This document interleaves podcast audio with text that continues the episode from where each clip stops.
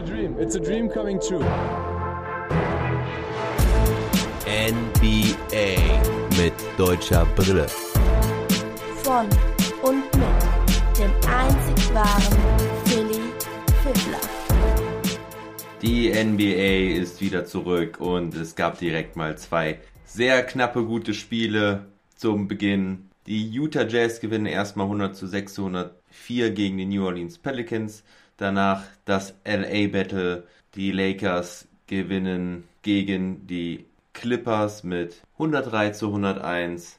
Und damit herzlich willkommen und guten Morgen zu NBA mit deutscher Brille, aber heute ohne deutsche Brille, denn die deutschen Jungs haben heute nicht gespielt. Es gab nur die gerade angesprochenen Partien, auf die ich heute blicken möchte, euch erzählen möchte, was denn dort passiert ist. Und bevor wir zu den Spielen an sich kommen, erstmal die Info, was vor dem Spiel passiert ist. Wie zu erwarten und im gestrigen Pod schon angekündigt, sind alle Spieler auf die Knie gegangen bei der Nationalhymne. Also das muss man sich mal vorstellen. Vor drei Jahren ist Kaepernick alleine auf die Knie gegangen in einem Spiel. Dann gab es ein paar Nachzügler und jetzt dort 60, 70 Leute nebeneinander knien zu sehen, Arm in Arm, das ist schon sehr beeindruckend und ist ein tolles Bild. Ich finde es echt super. Ähm, bei beiden Spielen war es so, dass ja, sie sich in einer großen Reihe aufgestellt haben, auf die Knie sind, Arm in Arm. Das ist eine tolle Geste. Ja, aber kommen wir jetzt zu den Spielen. Also die Jazz gegen die Pelicans. Für die Jazz geht es darum, eine gute Position in den Playoffs zu halten, einen etwas leichteren Gegner in den Playoffs zu erwischen und nicht runterzurutschen, wie wir das in unseren Predictions auch ein bisschen erwartet haben oder erwarten. Für die Pelicans ist es aber sehr, sehr wichtig, weil sie versuchen ja noch den letzten achten Spot zu ergattern durch das Play-in-Tournament notfalls, um in die Playoffs zu ziehen. Und ironischerweise ging das Spiel damit los, dass Gobert die ersten Punkte in der Bubble macht. Derjenige, der mit seinem Corona-Positivtest für den Abbruch der Saison erst gesorgt hat. Im weiteren Verlauf konnten die Utah Jazz dann ihren Vorsprung etwas ausbauen. Sein Williamson ist gestartet für die Pelicans und da muss ich direkt sagen, es gab ja Meldungen, dass er irgendwie ja knapp 10 Kilo abgenommen hätte. Da muss ich sagen, habe ich überhaupt nichts von gesehen. Also, ich weiß nicht, ob er jetzt in der Abwesenheit in den vier, fünf Tagen, wo er zu Hause war, einen All-You-Can-Eat-Wettbewerb veranstaltet hat zu Hause. Oder ob es der Jojo-Effekt ist, dass er wieder sich normal ernährt hat, nachdem er im Training war. Aber der Kerl hat ja überhaupt nicht in sein Trikot gepasst. Das ist ja echt heftig. Nichtsdestotrotz hat er eine sehr starke Partie abgeliefert und wieder gezeigt, was für ein Supertalent er ist. Man muss sich das reinziehen. Der Mann ist irgendwie 1,95, 1,96 groß, wiegt 130 Kilo, fliegt er aber über den Platz, ist agil wie sonst was, hat den ja nachweislich besten Absprung, der jemals gemessen wurde in der NBA. Da habe ich auch mal noch eine verrückte Statistik für euch, dass er 36% 36,7% der Offensivrebounds werden von den Pelicans geholt, wenn er auf dem Platz steht. Also ich glaube, er holt irgendwie jeden sechsten Rebound oder sowas. Und er hat ja auch diese Fähigkeit, seinen eigenen Rebound sich zu holen, wenn er den Ball verwirft. Also das haben wir jetzt auch wieder gesehen. Auch wenn der Ball dann reingegangen war, er ist dann wieder da gewesen, wenn er nicht, wenn er nicht reingegangen wäre. Also er hatte sechs von acht Würfen getroffen und ja, es macht einfach super Spaß, ihm zuzuschauen. Er hat auch einen sehr schönen Alley-Pass von Lonzo Ball verwandelt, einen weiteren Alley-Pass, ich meine von Drew Holiday. Also mit dem Jungen werden wir auf jeden Fall noch sehr viel Spaß haben, wenn er sich nicht verletzt. Er hatte heute ein Minutenlimit. Er hat nur 15 Minuten gespielt, deswegen durfte er auch am Ende in der Crunch-Time nicht mehr ran. Und deswegen endet sein Spiel dann halt auch nur in Anführungsstrichen mit 13 Punkten. Keinen Rebound hat er geholt. Ich sagte ja eben, er wäre auf jeden Fall da gewesen, aber er hat die Dinger meistens selber reingemacht. Wie ging die Partie weiter? Nachdem die Jazz dann in Führung gegangen sind, hat Brandon Ingram ganz schön aufgedreht, hat richtig gut ausgesehen, wie er mit seinen langen Schritten dort immer wieder in die Zone gegangen ist und zeitweilen unstoppable war.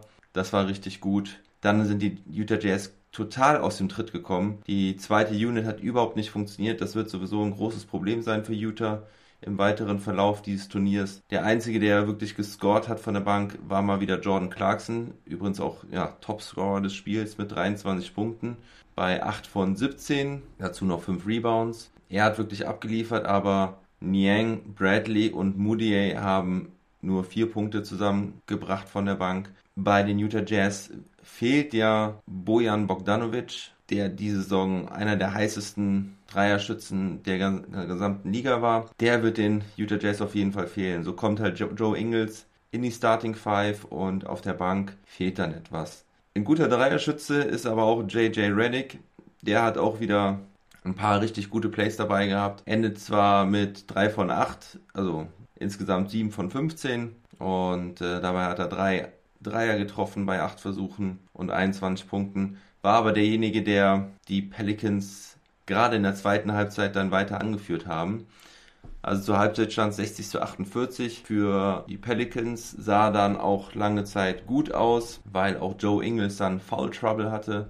Aber zu Beginn des vierten Viertels und Ende des dritten Viertels kamen die Jazz dann immer besser ins Spiel. Man hat auch dann endlich wieder, ja, was, was Routine und ja, die, die Abläufe haben dann halt einfach wieder gestimmt, auch wenn das Spiel dann ziemlich wild wurde. Also phasenweise gab es dann nur Fast Breaks, die nicht richtig abgeschlossen werden konnten. Viele, viele Turnover.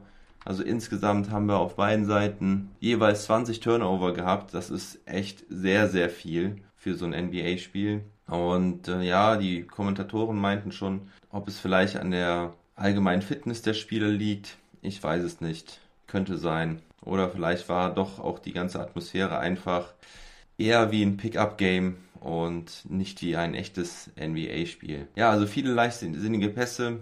Und zum Ende dann stand es unschieden und die Utah Jazz haben den Ball. Donovan Mitchell, der auch sehr schlecht in das Spiel gestartet ist, hat dann im vierten Viertel übernommen, zieht zum Korb, dann kommt die Help Defense und Mitchell legt den Ball rüber zu Rudy Gobert. Also die beiden, die ja, ein bisschen Beef hatten miteinander aufgrund der Corona-Ansteckung von Gobert an Mitchell. Entscheiden dann auch so das Spiel, weil Gobert wird dann gefoult, macht die zwei Freiwürfe rein und ähm, ja, die Pelicans haben dann nochmal sechs Sekunden. Ingram kriegt den Ball, könnte zu Reddick abspielen, macht es aber nicht, wirft ihn in den Ring, der dann aber wieder rausspringt. So gewinnen die Jazz dann dieses knappe Spiel. Ja, kommen wir zum LA Battle. Da muss ich auch direkt nochmal auf auf den Pod von gestern eingehen, wo ich sagte, dass die meisten Spieler sich einen Slogan zur Gleichberechtigung aufs Trikot schreiben lassen. Und dass ich aber verstehen kann, wenn das nicht alle Spieler machen, gerade die etwas unbekannteren Spieler, die ja noch im Prinzip sich ihren Namen machen müssen in der NBA. Ich habe da LeBron James als Beispiel genannt, dass er sowas ja eigentlich nicht nötig hätte, weil ihn jeder erkennt und jeder weiß, dass LeBron James ist. Gerade LeBron James hat dann aber seinen Namen doch auf dem Trikot, genauso wie Davis und Kawhi Leonard auch. Das finde ich irgendwie seltsam, weil gerade die Spieler auch so erkannt werden. Ich habe mich dann mal ein bisschen weiter eingelesen und mir ist dann aufgefallen, dass wirklich viele Spieler, viele Starspieler gerade, doch den Namen auf ihren Trikot lassen. Ich interpretiere das so, dass diese Spieler gerade doch sehr in sich selbst verliebt sind und ja, ich kann das nicht ganz nachvollziehen. Weil ich glaube, also 80% der Spieler lassen sich den Slogan draufsetzen. Die Utah Jazz zum Beispiel komplett durch die Bank. Alle Spieler hatten einen Social Justice Slogan hinten drauf. Die Mavs zum Beispiel haben sich dazu entschieden, Equality, also Gleichberechtigung, für alle hinten drauf drucken zu lassen und bei den Ausländern in der jeweiligen Landessprache. Also Maxi Kleber wird tatsächlich dann Gleichberechtigung hinten auf dem Trikot stehen haben. Finde ich eine gute Sache, so dass es dann auch wirklich alle verstehen. Also Luca hat es dann in Slowenisch drauf, Christaps Porzingis in Lettisch, wenn es die Sprache überhaupt gibt, bin mir da gar nicht sicher, doch, aber ich glaube schon. Und JJ Barea dann in Spanisch müsste es sein. So finde ich das eigentlich ganz cool. Ja, ich habe dann auch mal nach einer Begründung von, von LeBron James gesucht und auch von Anthony Davis. Und ja, sie sagen dann irgendwie, ja, mein Name ist mir wichtig und bla bla bla. Ich finde es nicht gut. Weil gerade halt, wenn die ganzen anderen Spieler es auch machen, denke ich, sollten sie es auch tun. Naja, kommen wir zum Spielverlauf. Kawhi Leonard hat nicht gut ausgesehen. Er war ja auch in Scrimmage Games, hat er teilweise unterirdische Wurfquoten gehabt. Das hat sich so ein bisschen fortgesetzt, zumindest am Anfang. Mir ist da aufgefallen, dass er immer wieder in den Mann reingelaufen ist und nicht an seinen Gegenspielern vorbeikommt. Da wirkt der Terminator, wie er so gerne genannt wird und wo es auch einen lustigen Videoclip gibt, nicht ganz fit. Hatte dann auch direkt zwei Fouls, ist dann später besser geworden, da komme ich dann gleich noch zu. Aber ja, das ist mir schon aufgefallen, dass der nicht ganz fit aussieht. Ich hätte da eigentlich anderes erwartet und äh, dass er so, ja, den Roboter spielt, wie als Terminator. Aber das kann man nicht so bestätigen. Das ist zumindest meine Meinung. Lustigerweise haben wir ja beim LA Battle auch immer das Duell der Zwillinge Markeith und Marcus Morris jetzt. Von den beiden haben wir aber im Prinzip gar nichts gesehen. Also die sind komplett untergegangen sind ja, also Marcus Morris ist ja gerade auch nochmal eine große Hoffnung gewesen für die Clippers, nochmal eine entscheidende Stärke dem Team dazu zu geben. Aber naja, in dem Spiel konnte er es überhaupt nicht zeigen. Ja, das Spiel verläuft am Anfang recht ausgeglichen. Man konnte von Anfang an sehen, dass Paul George richtig gut drauf ist. Das sollte sich auch den, über den ganzen Abend ziehen. Ja, also nach einem relativ ausgeglichenen Start ziehen dann die Lakers doch ganz schön davon gehen mit 35 zu 23 aus dem ersten Viertel. Im zweiten Viertel kommen dann die Clippers nochmal gut ran, so dass es dann nur einen zwei Punkte Vorsprung gibt für die Lakers in der Halbzeit. Dann im dritten Viertel ziehen die Clippers davon. Man denkt, ja, sie können sich jetzt einen entscheidenden Vorsprung herausspielen. Bei den Lakers ging auf einmal gar nichts mehr. LeBron James war total schlecht, hatte zwischenzeitlich nur 6 Punkte, 6 Rebounds, 5 Assists, was ja erstmal ganz okay anhört, aber dabei 5 Turnover und eine Wurfquote von 2 von 11. Das ist wirklich alles andere als gut. Und er hat auch wirklich schlechte Entscheidungen getroffen. Da lief es dann halt gar nicht bei den Lakers. Und äh, ja, es sah eigentlich wirklich danach aus, als würden die Clippers das jetzt schön nach Hause fahren. Aber dann gab es zwei Back-to-Back-Dreier von Anthony Davis, der hat die Lakers dann wirklich richtig gut ins Spiel wieder gebracht, hat dann zwölf Punkte im dritten Viertel insgesamt aufgelegt und so hatten wir direkt wieder ein knappes Spiel. Im vierten Viertel hat dann LeBron auch wieder übernommen, trifft einen Dreier, verteilt ein paar Assists und so gehen die Lakers dann mit einer Führung in die letzten Minuten wo es dann nochmal richtig spannend wird. Alex Caruso, dann sehr auf sich aufmerksam gemacht, hat wichtige Punkte eingestreut mit wirklich guten Zug in die Zone hat er das Spiel sehr belebt und hat dann vor allen Dingen eine Minute vor Schluss eine richtig gute Aktion, wo er einen Pass abfängt und dann über die Außenlinie springt, den Ball rettet und so die Lakers entscheidend in Führung gehen können. Denkste, kommt nochmal Paul George mit einem äh, Dreier, 30 Sekunden vor Schluss zum Ausgleich, wirklich aus dem Dribbling. Sehr schöne Aktion. Paul George dann insgesamt auch mit 30 Punkten in 34 Minuten, dazu 5 Rebounds, 3 Assists und 3 Steals. Auf jeden Fall eine richtig gute Leistung von Paul George. Kawhi Leonard beendet das Spiel auch mit 28 Punkten, mit soliden Wurfquoten. Aber in der letzten Szene hat sich eigentlich das wieder gezeigt, was in diesem Spiel das Problem war, denn er ist nicht an seinen Gegenspieler vorbeigekommen.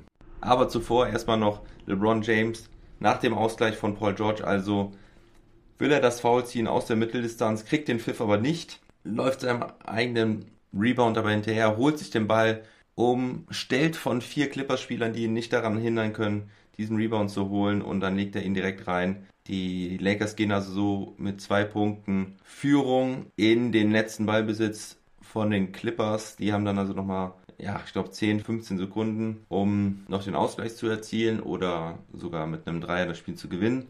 Kawhi hat den Ball, kommt an seinem Gegenspieler nicht vorbei, muss vier Sekunden vor Schluss den Ball an Paul George abgeben. Der wird nach außen gedrängt von LeBron James. Paul George zieht dann nochmal bis an die Dreierlinie, springt hoch, und vergibt den Dreier, will da einen Foul gesehen haben, gespürt haben von LeBron James, aber da muss ich sagen, das war auf gar keinen Fall ein Foul. Wenn du das pfeifst, musst du die Aktion abpfeifen. Also da hat er sich sehr doll beschwert, aber zu Unrecht. Und somit ärgerlich für Paul George nach dem schönen Spiel von ihm, aber die Lakers bringen das Spiel nach Hause. Ja, also zum Anfang direkt zwei schöne, knappe Spiele. War trotzdem eine lange Nacht. Deswegen lasse ich euch damit jetzt in den Tag starten. Ich verabschiede mich ins Wochenende. Ich werde mich nach Berlin verdrücken auf einen kleinen Kurzurlaub, Junggesellenabschied. In Corona-Zeiten natürlich mit etwas Handbremse, aber ich freue mich einfach ein paar nette Jungs zu sehen, mit denen schön zu feiern und werde euch ein bisschen mit auf die Reise nehmen und ein paar Fotos in den sozialen Medien posten. Also da könnt ihr auf jeden Fall mal reinschauen und gucken, was ich da so treibe. Ja, als letzte Ankündigung nochmal, am Montag Nachmittag werde ich dann irgendwann eine Zusammenfassung von dem Wochenende als Podcast hochladen und um 20.30 Uhr freue ich mich auf euch alle bei Instagram Live auf eure Fragen. Ich bin total gespannt, was da kommt. Das erste Mal, dass ich sowas mache. Also seid dabei und bis bald. Ciao.